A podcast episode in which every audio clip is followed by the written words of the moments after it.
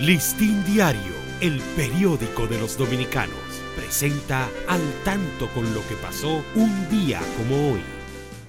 26 de octubre de 1808, Juan Sánchez Ramírez se apodera del Ceibo. Aquí proclamó al rey Fernando VIII.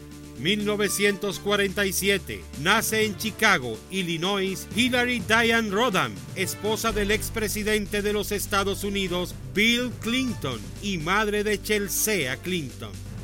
Listín Diario, el periódico de los dominicanos, presentó al tanto con lo que pasó un día como hoy.